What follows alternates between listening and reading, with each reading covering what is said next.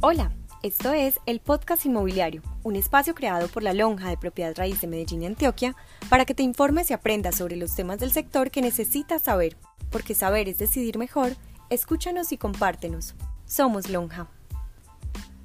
En este episodio te presentamos la conferencia Entorno Internacional, Economía Colombiana y Perspectivas del Sector Vivienda, presentada por nuestro invitado Luis Fernando Mejía Alzate, director ejecutivo de FEDesarrollo, el centro de pensamiento más prestigioso de Colombia.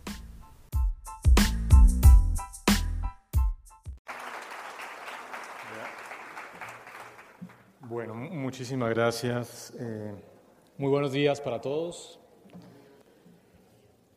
Un especial eh, saludo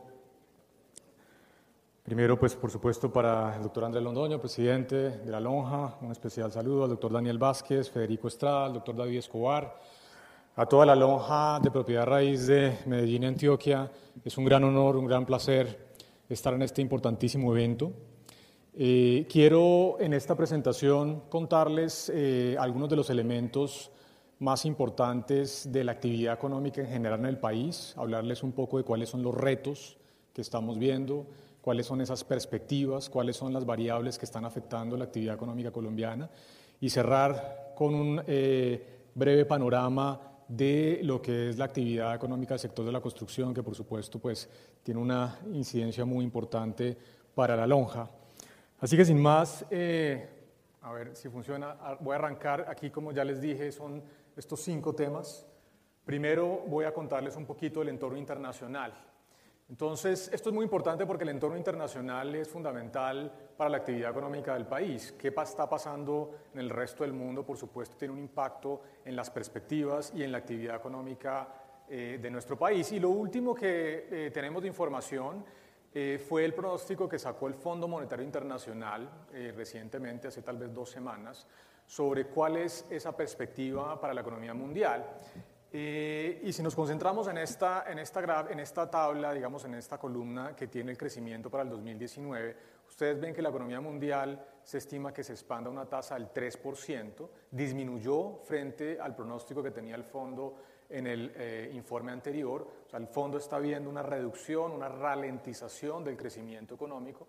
Las economías avanzadas creciendo al 1,7, las emergentes al 3,9 pero antes estaban creciendo el 4,1, o sea, una reducción de nuevo de, esa, ese ritmo de actividad económica. Y si nos concentramos aquí en América Latina, estamos viendo un crecimiento prácticamente nulo, 0,2%, incluso sacando a Venezuela, que es un desastre económico, el crecimiento es apenas del 1%. Así que una región que no anda bien en términos de actividad económica y Colombia pues realmente es el demostrar, especialmente en las economías más grandes, entre las siete más grandes que representan el 90% del producto de la región, Colombia es la más dinámica eh, por mucho. El fondo estima este año que se va a crecer 3,4. Fíjense, Brasil 0,9, México 0,4, las dos economías más importantes de la región, con crecimientos muy bajitos. Chile antes estaba por encima del 3%, todo el tema social, la incertidumbre ha generado una reducción rápida en la actividad, lo mismo que en Perú, que también antes estaba por encima del 3% y el tema de incertidumbre política ha generado una reducción importante del crecimiento. Entonces, el ambiente internacional pues, realmente no es el más eh, favorable. Desde el punto de vista entonces de cuál es ese canal que afecta directamente la actividad económica colombiana, uno muy importante tiene que ver con el crecimiento de nuestros socios comerciales. Aquí están, ustedes ven la lista. Estados Unidos es nuestro principal socio comercial, la Unión Europea el segundo y China el tercero, ya con el 10% de nuestro destino como exportación. Entonces, ahí están los principales socios comerciales y el crecimiento agregado que se estima para este año de esos socios comerciales es de apenas 2,4. Eh, son crecimientos inferiores a los que teníamos años atrás y eso impacta porque la demanda externa, en la medida en que se reduzca ese crecimiento, pues hay menos oportunidades de exportar hacia esos países. Así que ese canal, pues infortunadamente tampoco es favorable para la economía eh, colombiana. En términos de eh, los canales financieros, estábamos hablando un poquito de los canales reales de crecimiento económico. El canal financiero tal vez lo más importante tiene que ver con qué está pasando con la Reserva Federal en Estados Unidos. Es el Banco Central de alguna manera, fija las tasas de interés y eso por supuesto es fundamental para todas las demás variables, no solamente en Estados Unidos, sino en el resto Estás del mundo. escuchando el podcast Ustedes ven aquí la inmobiliario, historia un espacio de, creado por la Lonja de Propiedad de esa de tasa de Medellín y interés. Antioquia. La Reserva Federal empezó lo que se llamaba el proceso de normalización monetaria. Esto no era otra cosa que simplemente subir las tasas de interés porque se había pasado ya esa gran crisis financiera internacional de finales de la eh, década pasada. Entonces empieza a subir las tasas, pero fíjense que cuando llegamos aquí a 2019 empieza a mantenerse la tasa y las dos noticias recientes de reducciones de la tasa de interés. Cambió completamente el panorama. El año pasado todos los analistas esperábamos que la Reserva Federal continuara subiendo las tasas y resultó que ante unas perspectivas económicas mundiales mucho más desfavorables, la Reserva Federal tuvo que cambiar esa perspectiva y empezar a reducir las tasas de interés. ¿Por qué? Porque se está viendo riesgos importantes de desaceleración económica en Estados Unidos. Eh, y eso se ve, esta es una gráfica muy complicada, me voy, a, me voy a concentrar en esta parte de mano izquierda, que ustedes ven probabilidades de desaceleración en Estados Unidos. Y hay unas barritas, si se alcanzan a ver, que son grises, y eso muestra momentos en los cuales la economía de Estados Unidos ha tenido periodos de recesión, caídas del producto. Y lo que estamos viendo es, fíjense, la probabilidad de una recesión a la vuelta de un año es del 35% y usualmente ese indicador ha sido muy preciso en pronosticar caídas del producto en Estados Unidos. Así que la Reserva Federal está viendo que el mercado está anticipando una desaceleración, incluso una recesión en el país del norte y entonces empieza a reaccionar preventivamente reduciendo las tasas de interés. Así que para Estados Unidos también líos hacia adelante desde el punto de vista de actividad económica.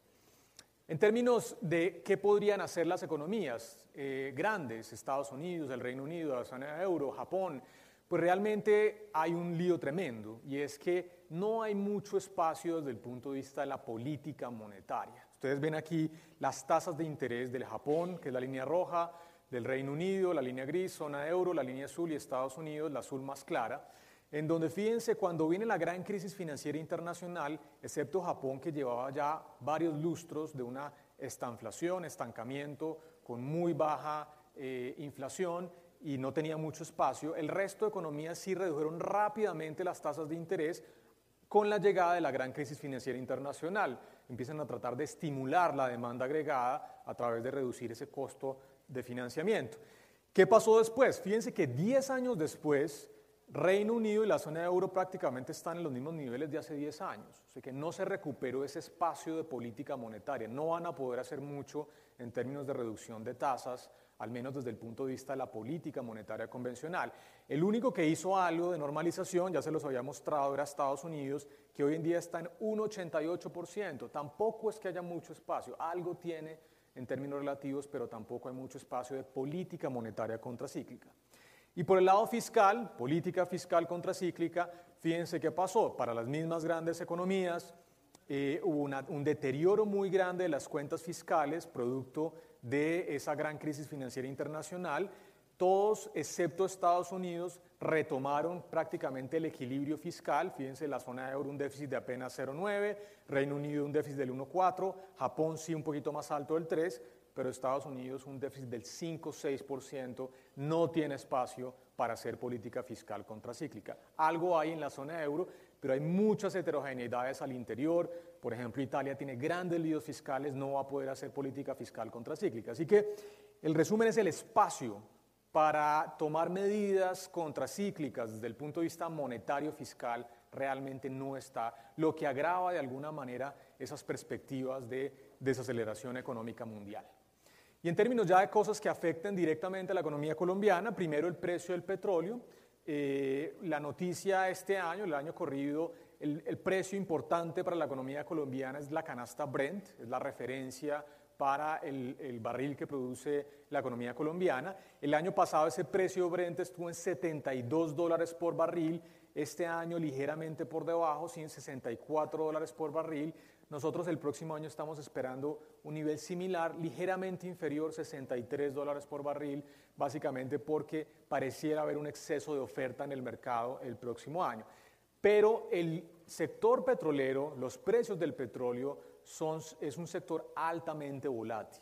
Aquí va, a ser muy importante qué pasa con la actividad económica mundial. Si la actividad económica mundial se empieza a desacelerar de una manera más rápida de lo esperado, la demanda mundial cae y eso va a tener impactos negativos en el precio del petróleo. Así que hay grandes incertidumbres de todas maneras en términos de este precio que es fundamental para la economía colombiana. Eh, ¿Y por qué es tan importante? Entre otras razones, pues el petróleo es nuestro principal producto de exportación, representa el 40% de las exportaciones, en su mejor momento llegó a representar el 20% de los ingresos fiscales para el gobierno, es un, un elemento sustancial desde el punto de vista de las finanzas públicas, pero además es un componente muy importante en la explicación de los movimientos de la tasa de cambio. ¿Qué pasa con el precio del dólar? Es fundamental entender qué está pasando con el precio del petróleo. ¿Y por qué? Esta gráfica muestra la tasa de cambio en lo corrido de esta década, en los últimos eh, cuatro años, perdón. Fíjense que eh, en la medida en que hubo una recuperación del precio del petróleo, empezó a caer eh, la tasa de cambio, luego se deterioró un poquito en el 2019, viene la depreciación, sumado a las tensiones internacionales. Ustedes han escuchado todo este lío comercial entre Estados Unidos y China. Eh, todo esto ha generado de alguna manera tensiones, nerviosismo en los mercados que han generado depreciaciones importantes de las monedas como la colombiana. Y en términos relativos, eso es lo que está acá. Marcamos enero del 2018 como igual a 100 y vemos qué pasa con las tasas el podcast de cambio inmobiliario, en las economías un espacio más grandes creado de la por la lonja de propiedad Ustedes ven Colombia de desde enero del Antioquia. 2018, que es la línea amarilla, se ha depreciado 16% la tasa de cambio. Eso es lo que ha venido pasando en los últimos años y do- 11 meses. 16% de depreciación. ¿Qué, tanto, eh, ¿Qué tan alto ha sido esa depreciación? Pues fíjense, ha sido por debajo de Chile, se ha depreciado 19%, en parte esto último por la tensión política y social en el país, pero fíjense, Brasil, una depreciación del 24%, eh, Argentina está con el eje derecho, eh, dos- 314%, muy grande, una depreciación pues muy alta por todo el tema político y económico en Argentina. Y tal vez los únicos dos países que no han sufrido de una depreciación ha sido primero Perú, que interviene masivamente la tasa de cambio. Ustedes ven la historia de la tasa de cambio en Perú en los últimos 10 años tremendamente estable. Eh, y México, que a pesar del efecto AMLO que ha pegado en términos de riesgo, no se ha movido mucho la tasa de cambio y ya lo vamos a ver eh, más adelante.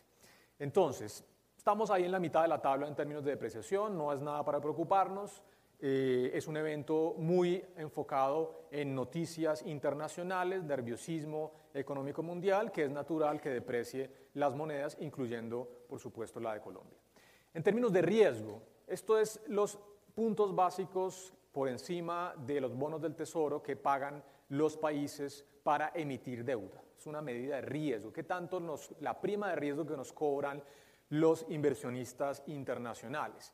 Entonces aquí tenemos una comparación con varios países. Las primas de riesgo más bajas, fíjense, están en Perú y en Chile. Curiosamente en Chile han subido por encima de Perú. De nuevo, un poco el tema del impacto de toda esta tensión social que está ocurriendo recientemente. Pero fíjense, Colombia está en 180 puntos básicos, está por encima de Perú y de Chile, pero no muy lejos. Estamos ahí muy cerca de ellos. Brasil está en 240 puntos básicos. México 314, el efecto AMLO que les comentaba, mucha incertidumbre desde el punto de vista política económica.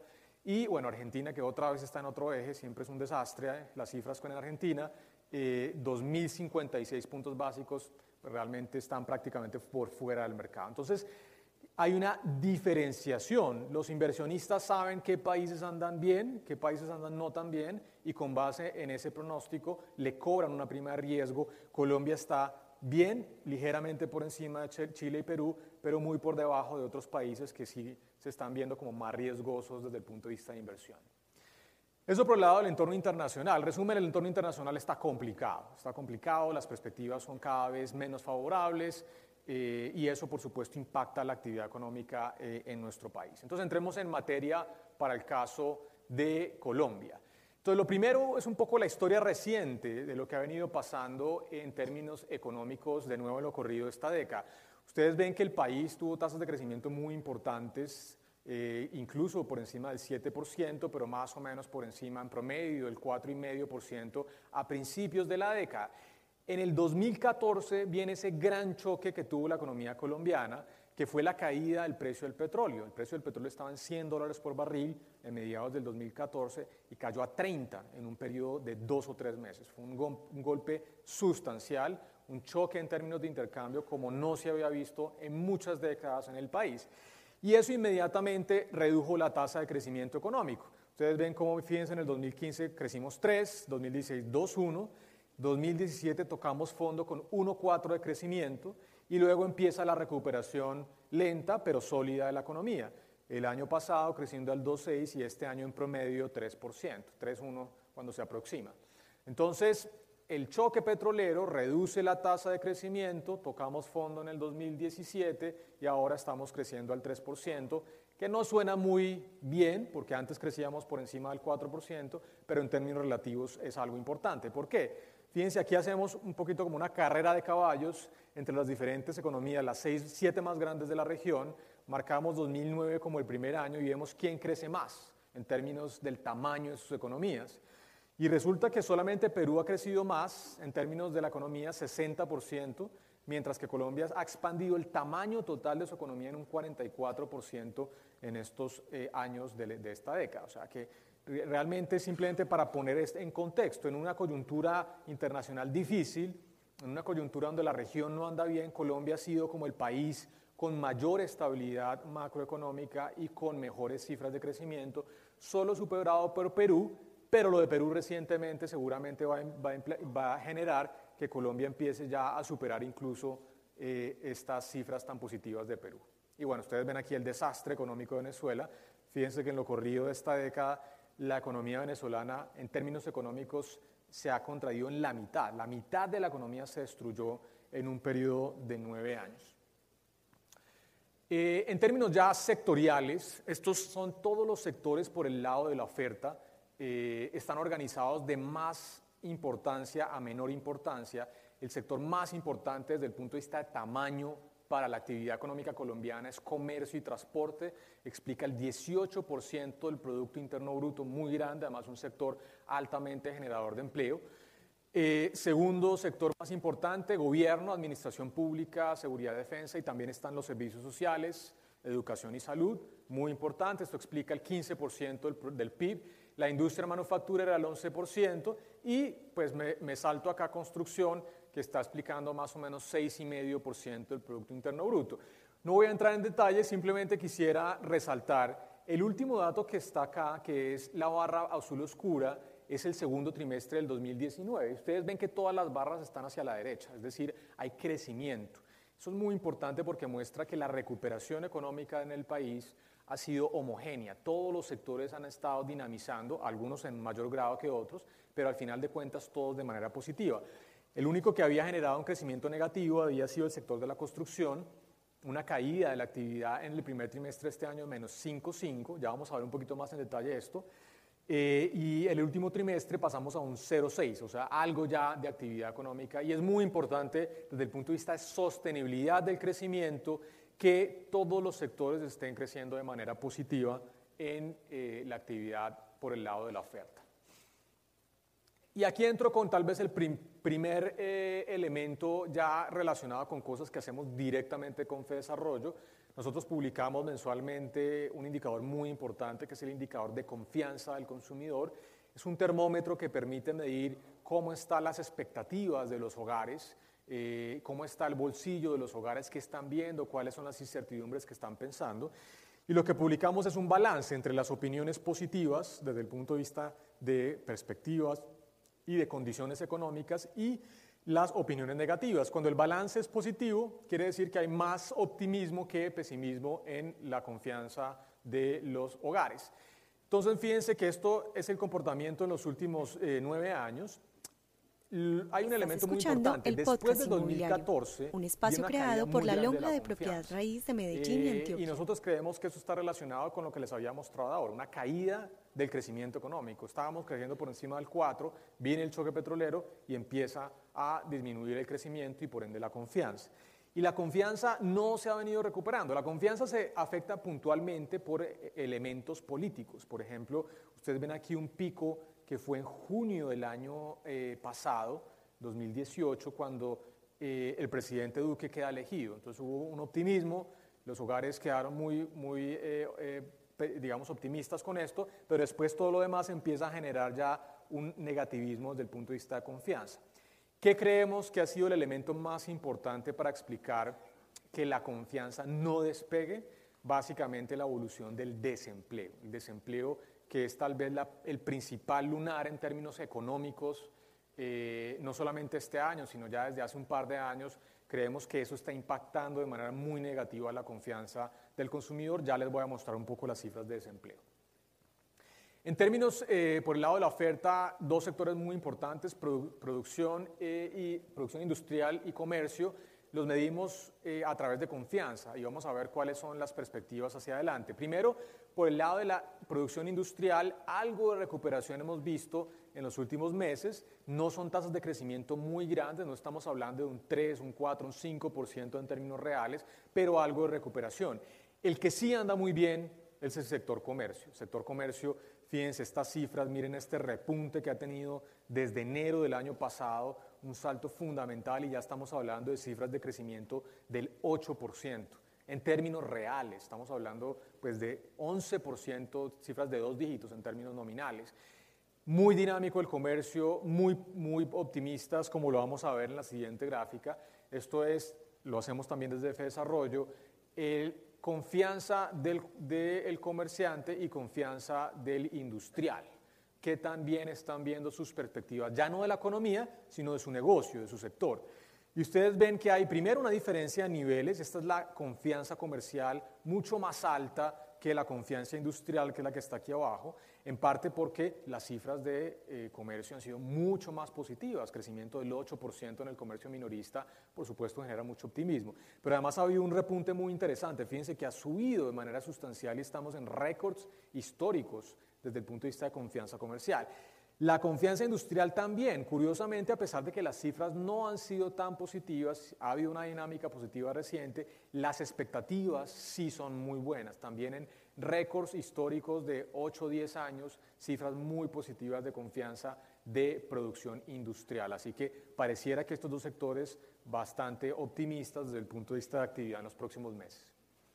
Y ahora sí entremos al principal lunar económico de la economía colombiana, que es la tasa de desempleo. Esta ha sido la noticia más negativa, infortunadamente, eh, y además preocupante porque impacta, por supuesto, el bolsillo de los hogares. Entonces, aquí les estoy mostrando el comportamiento de la tasa de desempleo nacional. Fíjense, desde el 2010 empieza a caer, esto es producto de la actividad económica, recordemos que estábamos creciendo por encima del 4%, empieza a caer la tasa de desempleo. Tuvimos un mínimo de más de 20 años eh, de 8-9% en promedio en el 2015. Y a partir de ahí empezó a subir, eso empezó a subir desde mediados del 2015. ¿Por qué? Porque se cayó la tasa de crecimiento económico. Ese choque petrolero que les conté, que redujo la tasa de crecimiento, empezó a deteriorar paulatinamente la tasa de desempleo. Entonces fíjense que pasamos de 8,9 en el 2015, 9,2 en el 2016, 9,4 en el 17, 9,7 el año pasado y un salto muy importante, 10 y medio en promedio para este año. Así que lentamente las tasas de empleo se a ir deteriorando, una aceleración de ese deterioro en los últimos meses. Ustedes ven aquí en esta gráfica a mano derecha el crecimiento del empleo. Hay una cosa muy preocupante y es que ya no es solamente que el empleo no esté creciendo, sino que se están destruyendo empleos. Ustedes ven aquí en los últimos meses, 6, 7 meses, caídas del empleo, destrucción del empleo. Así que esto sí que es muy preocupante porque, por supuesto, el empleo es fundamental desde el punto de vista del bolsillo de los hogares, desde el punto de vista de reducción de pobreza, desde el punto de vista social, genera tensiones también. Así que fundamental para la agenda económica resolver este tema. ¿Cuál es el elemento más importante desde el punto de vista de explicación de por qué el desempleo sigue aumentando a pesar de que la economía crece?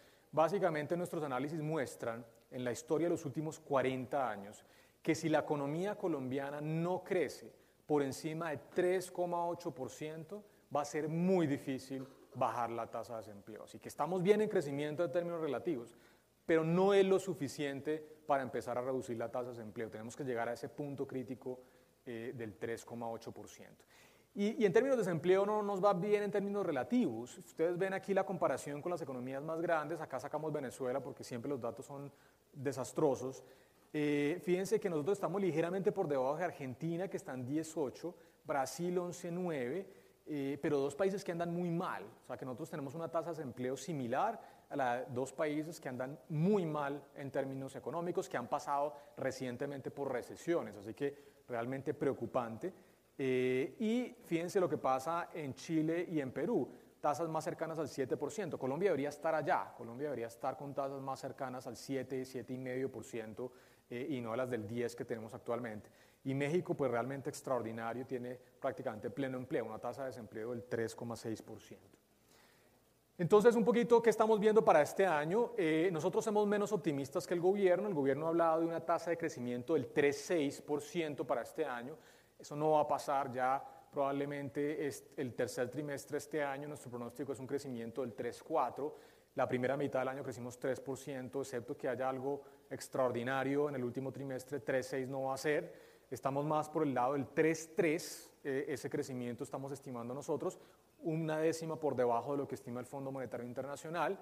Eh, sectores muy dinámicos, comercio ha sido la sorpresa más positiva, creciendo por encima del 4% en términos reales, fundamental. Eh, gobierno también creciendo de manera importante, 3,7%. Industria todavía con deuda, 2.1 en la industria no es una cosa muy dinámica. Además, la industria hace dos años estuvo en recesión, tuvo una caída del producto y después de una recesión tener tasas tan bajitas de crecimiento sí es, sí es preocupante. Actividades inmobiliarias, fíjense, está creciendo al 3,4 este el año, podcast se supera frente al 2%. Un espacio creado por la Lonja de eh, Propiedad Raíz de Medellín pasado, y Antioquia. Una recuperación y creciendo incluso por encima de la actividad económica agregada. Eh, construcción apenas pasando el año, 0,4. Ya voy a hablar un poquito más en detalle al final de qué está pasando en el sector de la construcción, eh, pero todo de todas maneras creciendo de manera positiva. Eso de nuevo, homogeneidad, eso es muy importante en términos de la actividad económica.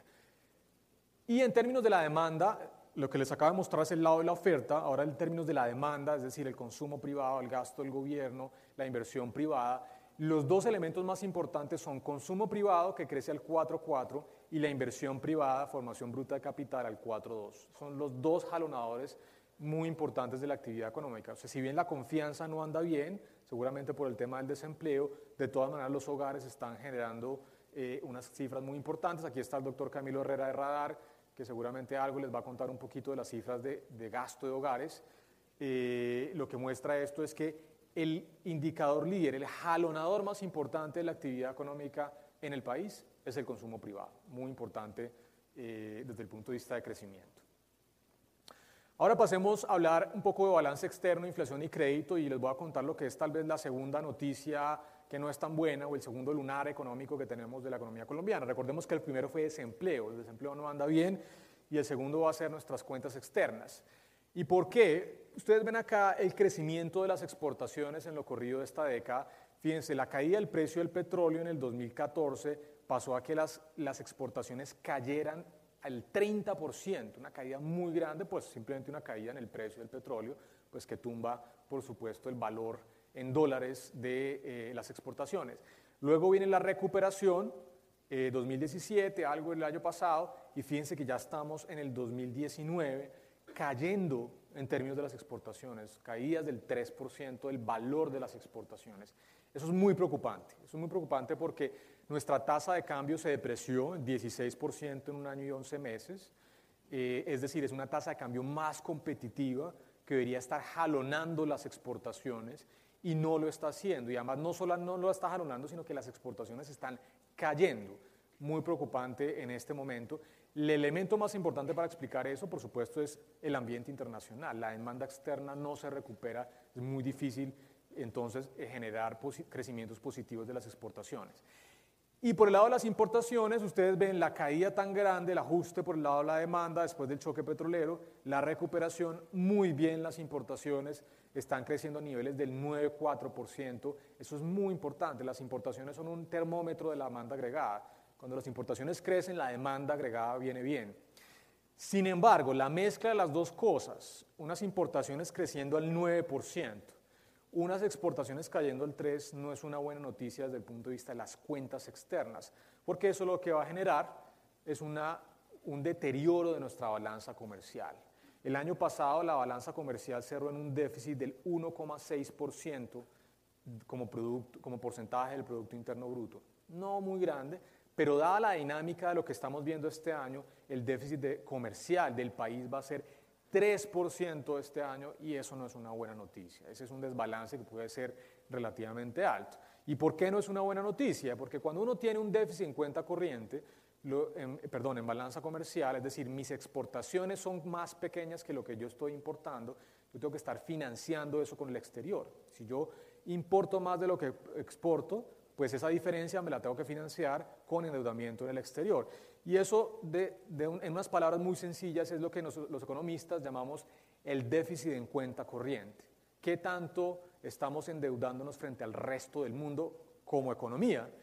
Y el déficit en cuenta corriente se va a deteriorar. Si se deteriora la balanza comercial, quiere decir más financiamiento desde afuera, eso implica un deterioro. El año pasado el déficit en cuenta corriente cerró en 3,9%, este año estimamos un 4,3% y es una cifra grande, grande. Los economistas nos ponemos nerviosos cuando el déficit en cuenta corriente está por encima del 4%. Eh, es bueno que la gran mayoría está financiada con inversión extranjera directa, pero el problema es, si viene un choque internacional grande, si de repente los mercados se ponen más nerviosos por la actividad económica mundial, financiar un déficit en cuenta corriente del 4-3% del PIB es un reto importante. Y Colombia en términos regionales tiene el déficit en cuenta corriente más alto. Ustedes ven aquí de nuevo la comparación con los países más importantes. Fíjense que todos están por debajo del 2%, excepto Chile que está en 3,2%, pero Colombia 4.3 pues luce como un déficit en cuenta corriente relativamente alto. Entonces ahí hay otra alerta amarilla, otro elemento para focalizar, otra vulnerabilidad eh, eventual de la economía colombiana. Eh, el otro elemento tiene que ver con inflación. Inflación está, el último dato 386, eh, ha venido aumentando la inflación y las expectativas de inflación, infortunadamente. Básicamente aquí ustedes ven una desagregación, concentrémonos aquí en esta línea verde que tiene una pendiente muy importante, es la inflación de alimentos. Un choque bien grande de inflación de alimentos, en parte por un fenómeno del niño en la primera mitad del año. Lo que pasó con el cierre de la vida del llano también impactó de alguna manera el abastecimiento de productos eh, de alimentos, así que eso ha venido generando un aumento en la inflación. Todavía estamos en el rango meta, que es de 2 a 4%, pero un aumento importante de todas maneras a fin de cuentas en la inflación. ¿Qué ha hecho el banco? El Banco de la República se ha mantenido estable por más de 12 meses, no ha cambiado sus tasas de interés. Ustedes ven aquí esa tasa de intervención, es esta línea roja. Cuando viene la subida de la inflación en el 2016, producto de un choque muy grande que tuvimos un fenómeno del niño bastante importante, producto de la depreciación de la tasa de cambio que pasó, si ustedes se acuerdan, de 2 mil pesos a 3 mil pesos en un periodo de prácticamente un año. Todo eso generó un aumento de la inflación el banco tuvo que subir sus tasas para contener esa inflación. Cuando vuelve la inflación al rango meta, empieza a bajar las tasas y hoy estamos ya desde hace varios meses en 4.25.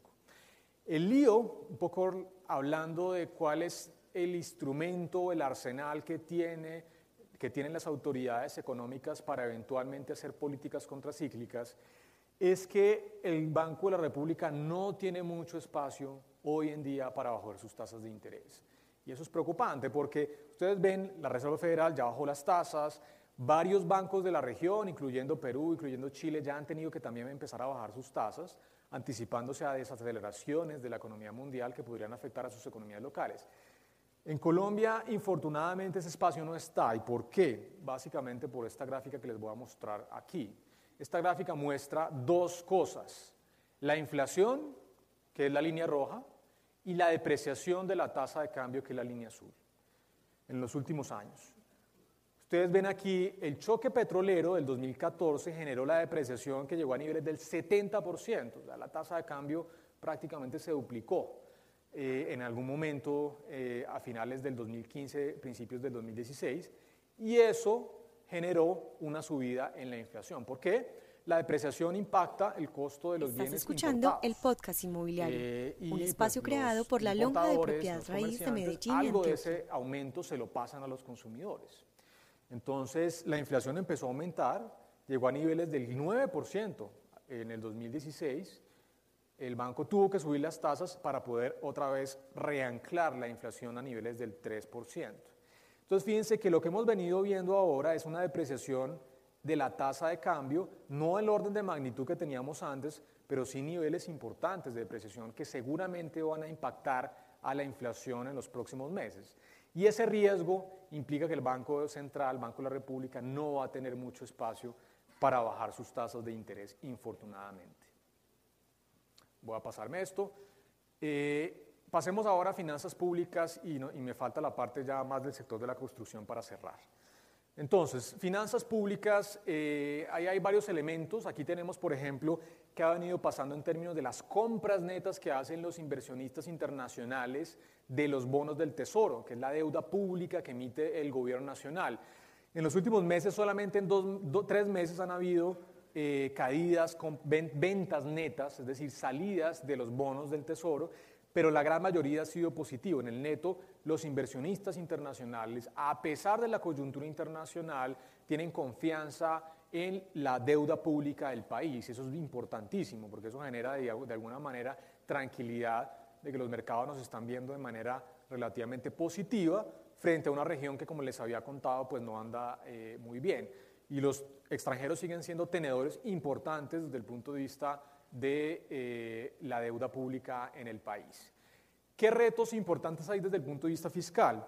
Esto muestra la perspectiva de los ingresos totales del gobierno nacional en los próximos cuatro años y del 2019.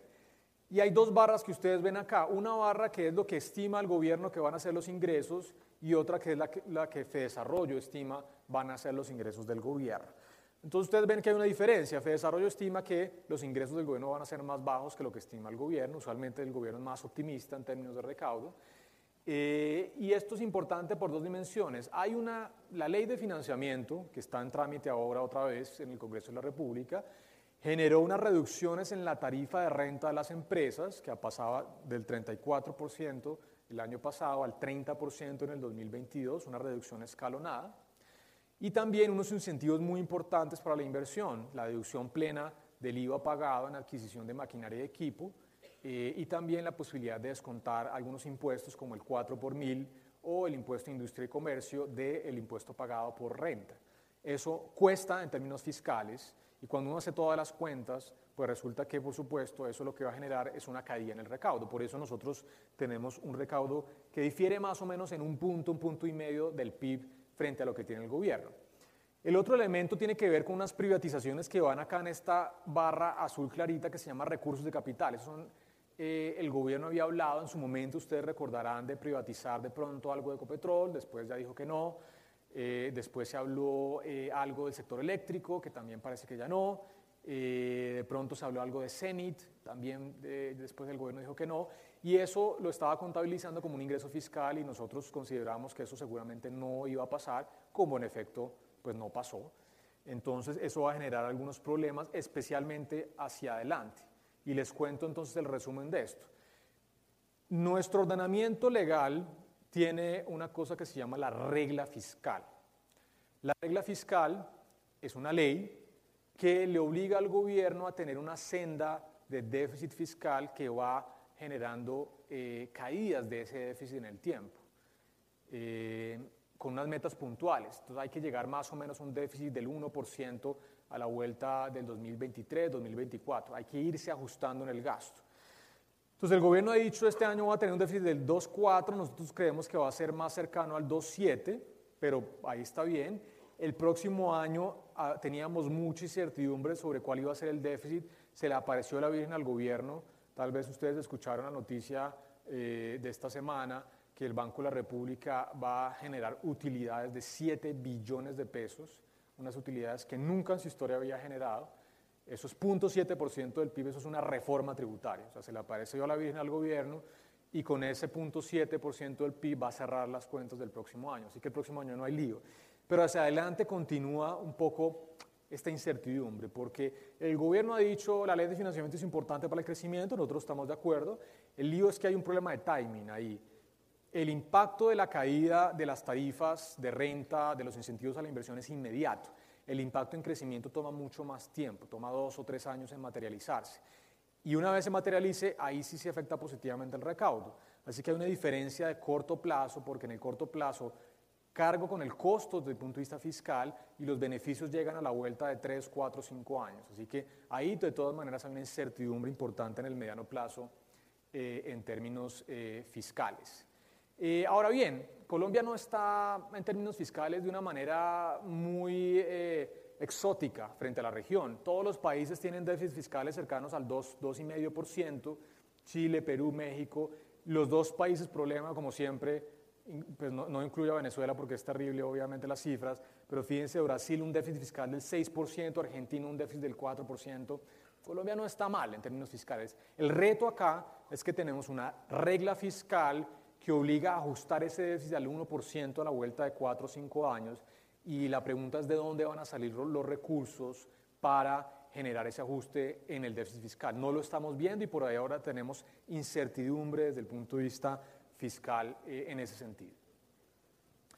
Eh, de todas maneras, los pronósticos de crecimiento para Colombia en términos relativos siguen siendo muy buenos. Ya les había mostrado el 3-4 para, para, Colombia, de acuerdo al Fondo Monetario. Fíjense todos los demás países por debajo. Pero lo más interesante es que a lo largo de este año han ocurrido una gran cantidad de noticias negativas. Todas las tensiones comerciales, las tensiones tecnológicas, el Brexit, toda una gran cantidad de incertidumbre. Y Colombia ha sido el único país de la región escuchando el podcast cuya tasa de crecimiento un espacio creado por la lonja de propiedad raíz de Medellín y Antioquia. bien grande de esa resiliencia que tiene la economía colombiana frente a estos choques externos. Todos los demás países han venido reduciendo su tasa de crecimiento. Brasil subió 0,1, pero pues de 0,8 a 0,9, o sea, realmente no es una, un cambio eh, sustancial.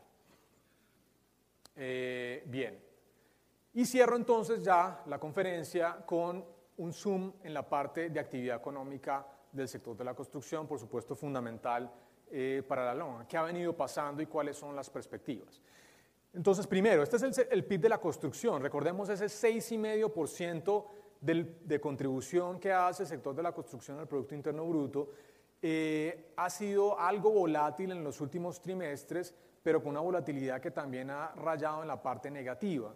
Y hay dos diferencias, dos dinámicas muy grandes en términos de la actividad económica. Una, por el lado de las edificaciones, muy distinta a la de obras civiles, que es lo que tengo aquí en este panel de mano derecha. Concentrémonos en dos líneas, la línea azul oscura y la línea azul clara. La línea azul oscura es el PIB de las obras civiles. Fíjense que después de ser muy negativo a, final, a principios del año 2018, Ahora estamos en un hito bastante interesante, un crecimiento de casi el 14% del Producto Interno Bruto, el valor agregado de las obras civiles. En parte eso está vinculado a que recordemos que este es el último año de las administraciones locales y entonces se acelera la ejecución de las obras, digamos, el cierre de gobierno permite generar esas dinámicas también bastante positivas. El que no, no le dio también es el sector de las edificaciones, esa es la línea, eh, la línea azul eh, clara, fíjense que en el último trimestre tuvimos una caída de menos 5, 6. O sea, el sector de las edificaciones no anda bien, no anda bien en términos de valor agregado. Ya vamos a ver un poquito el detalle de qué es lo que está pasando en ese sector en particular. Entonces, por ejemplo, miremos licencias de construcción. Siguen terreno negativo. Licencias de construcción, a pesar de que ya es menos negativo que lo que se había observado en general eh, en los últimos años, de todas maneras, fíjense que en el total están cayendo a niveles del 4-7%.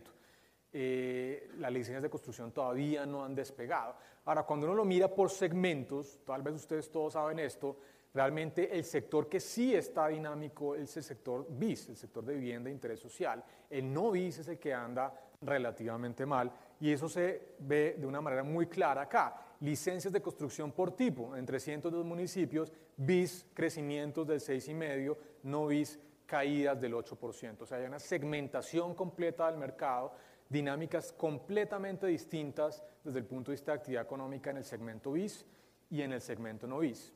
¿Qué ha pasado con lanzamientos de vivienda nueva? De nuevo, ustedes miran el total, relativamente bien, lanzamientos, pero ¿por qué? Básicamente por el sector BIS, que es el que está jalonando de nuevo esta actividad económica y el valor agregado en el sector. Eh, lanzamientos bien, iniciaciones todavía mal, fíjense que en el total y desagregado todavía hay caídas. Ventas de vivienda nueva, fíjense que de nuevo lo que está jalonando aquí es BIS, lo no bis está prácticamente en cero y la oferta de vivienda nueva 5% de crecimiento en el bis caídas del 2.6 en el. O sea, de nuevo, todos los indicadores, lanzamientos, iniciaciones, número de oferta de vivienda nueva, todo hay una segmentación plena entre el segmento bis, que anda muy bien, y el segmento no bis. Lo preocupante es que el segmento no bis es el que explica buena parte, la gran mayoría del valor agregado. Así que realmente hay ahí todavía un problema de fondo por resolver en ese segmento. Eh, y esto ha generado un, un, impacto muy importante en el tema de inventarios, que también es fundamental para la lonja. Ustedes seguramente sabrán que en el día a día de los negocios, pues realmente la rotación de inventarios para el segmento eh, no bis, pues realmente no anda bien. Ustedes ven aquí el segmento no bis, la línea azul oscura, el segmento bis, la línea clarita. Fíjense, estamos hablando de 14 meses y ya llevamos prácticamente eh, dos años con ese eh, índice de inventarios que es relativamente alto. Y fíjense el aumento que tuvo. No hay que olvidar que estuvimos en algún momento en niveles de 10 meses de rotación de inventario. Ya estamos en 14 sin tendencia a la mejora. En cambio, eh, en no ¿no? Y en cambio en el segmento BIS, pues realmente estamos bien, por debajo de los seis meses, así que no ha habido deterioros importantes. de nuevo, todo este lío desde el punto de vista de actividad económica ha generado también un problema desde el punto de vista de inventarios en el segmento no BIS, que además, de nuevo ratifico, es fundamental. El segmento no BIS es el principal generador de valor agregado en términos de contribución al crecimiento. Así que sí hay un lío importante en ese sentido. Y ya desde el punto de vista de eh, la confianza, cuando hablamos de confianza del consumidor, también preguntamos algunas cosas relacionadas con vivienda, que seguramente algunos de ustedes han visto o algunos de ustedes conocen.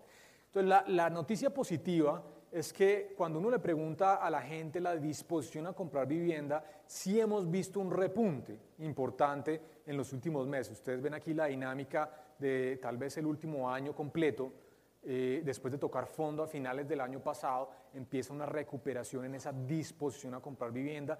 Eso es importante. No estamos a los niveles de antes del choque petrolero, pero de todas maneras una tendencia a la mejora. Y también otro elemento importante, esto es bueno para la perspectiva, porque si los hogares aumentan su disposición a comprar vivienda, pues naturalmente eso se va a generar, se va a materializar en aumento en las ventas en los próximos meses. Y el otro elemento que también es positivo en términos de perspectivas es este que es un indicador muy importante del PIB de las edificaciones, que es los despachos de cemento gris. Es la línea roja que ustedes ven acá. Fíjense cómo hay una relación muy estrecha entre despachos de cemento gris y PIB de edificaciones, eh, en donde, pues, por supuesto, cuando aumenta el despacho de cemento, aumenta el valor agregado de ese sector.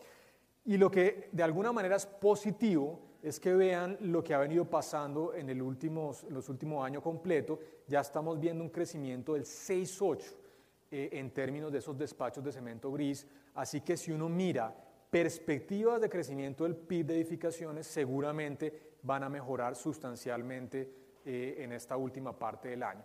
Entonces yo creo que el reto fundamental ahí es cómo reactivar ese segmento no bis algunas cifras positivas que indican que tanto la disposición a comprar vivienda como eh, el despacho de cemento gris empieza a reaccionar. Pero cierro con esto, también hay otros elementos de política pública que pueden ser importantes. Con el, doctor Federico ahorita hablábamos que uno de los temas que se podría eh, pensar es, eh, por ejemplo, ustedes saben que hubo un impuesto que se introdujo en la ley de financiamiento para la venta de vivienda nueva usada superior a los 900 millones de pesos. Eso en su momento se pensó que iba a generar un recaudo cercano a los 2 billones de pesos y no va ni en el 5% de lo que se había generado. Meter ese tipo de medidas que pueden ser progresivas en un contexto en donde el un espacio creado por la lonja de propiedad raíz de Medellín y En un contexto en donde los inventarios cada vez eh, son peores, pues diría uno que no es una señal de política adecuada. Ojalá eso se pudiera revisar ahora en la discusión de eh, la ley de reforma tributaria. Así que un sector que tiene retos importantes, especialmente en el segmento novis, con algunas perspectivas de mejora, pero especialmente, y para cerrar con la nota positiva, yo creo que es fundamental destacar que lo que está jalonando la actividad económica del país es el consumo privado. Y en la medida en que ese consumo privado continúe siendo sólido, pues indudablemente que el sector de las edificaciones en particular, que hace parte del sector de la construcción, pues va a tener un repunte importante hacia adelante. O sea que retos, pero también perspectivas positivas desde el punto de vista del sector. Muchísimas gracias.